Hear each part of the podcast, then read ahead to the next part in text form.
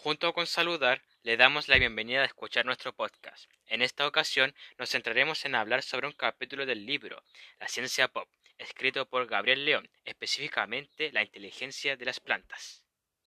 En este capítulo, el autor nos presenta a Grover Cleveland Baxter Jr., quien es un especialista en interrogaciones de la CIA y experto en el manejo del polígrafo. Un día, este especialista, saliendo de lo normalmente establecido en sus interrogaciones, dispuso electrodos del detector de mentiras a una planta, una dracena para ser precisos. Esto era algo que nadie había intentado antes, por lo que ni siquiera sabía cómo se instalaban los electrodos del polígrafo en una planta.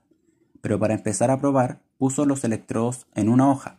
Para su sorpresa, notó que la planta reaccionó al pensamiento que él tuvo de prenderle fuego, gracias a que la aguja del polígrafo saltó enloquecida por la detección de una corriente eléctrica proveniente de la planta.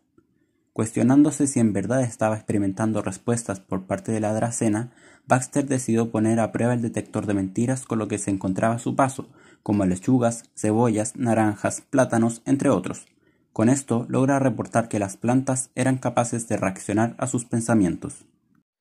Robert Cleveland se decidió a realizar un experimento particularmente curioso ya que decidió poner a prueba la memoria de sus objetos de estudio, y ver si una planta que había presenciado la muerte a pisotones de otra podía ser capaz de identificar al homicida entre seis sospechosos, y lo verificaría a través del registro de una corriente eléctrica.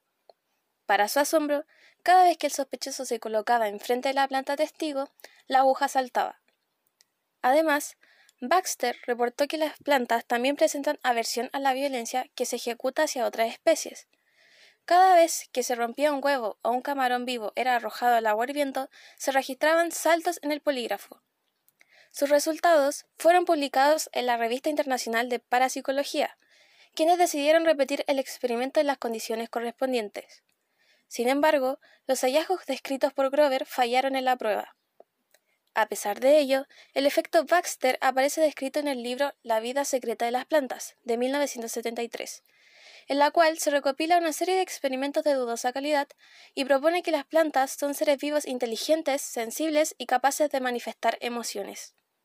El libro fue una alegoría al pensamiento mágico convirtiéndose en un clásico de la cultura popular, pero el efecto Baxter quedó como una leyenda urbana hasta que en el año 2006 seis científicos publicaron una propuesta de un nuevo campo de investigación llamado neurobiología vegetal, sugiriendo que las plantas responden a tantos estímulos como luz, temperatura, salinidad, etc., que eran imposibles explicarlas a partir de mecanismos bioquímicos y genéticos, la cual se creía que existía un procesamiento similar al cerebro dentro de las plantas.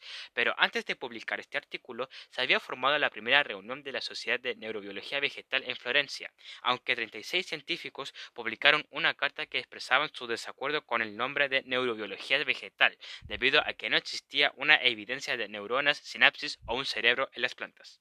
En este último punto, es necesario aclarar que las plantas presentan canales iónicos que explican las variaciones del voltaje, que son posibles de observar en las membranas de sus células, y que no es una propiedad intrínseca de los sistemas neuronales.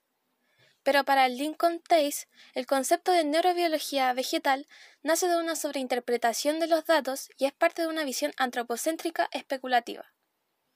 Por lo que científicos integrados a este campo proponen que las plantas puedan integrar y procesar información compleja y generar respuestas apropiadas, algo que puede ser considerado como una manifestación de inteligencia. Para llegar a una conclusión de lo que se podría considerar inteligencia, Stefano Mancuso, uno de los fundadores de la neurobiología vegetal, explica que las plantas son inteligentes en cuanto pueden resolver problemas, haciendo una comparación con la inteligencia colectiva de un grupo de insectos, aunque lo antes dicho es solo una forma de ver lo que es la inteligencia de las plantas, ya que muchos no piensan igual. Sin embargo, se tiene que las plantas son capaces de responder a variadas señales y de percibir el mundo exterior, ya que cuentan con la propiedad específica, o falta de ella, que es no poder desplazarse. Un artículo expuso que las plantas, al escuchar el sonido de una oruga masticando una hoja, eran capaces de montar estrategias de defensa, pero al contrario de lo que se podría pensar, las plantas no oyen, no huelen ni sienten. Lo que se tiene claro es que las plantas pueden recibir señales volátiles y determinar de dónde emanan, esto debido al gradiente de concentración. Incluso un científico al ser consultado por la memoria de las plantas manifiesta que éstas son seres vivos con la capacidad de percibir estímulos ambientales y responder a ellos. Muchas gracias por escuchar el podcast.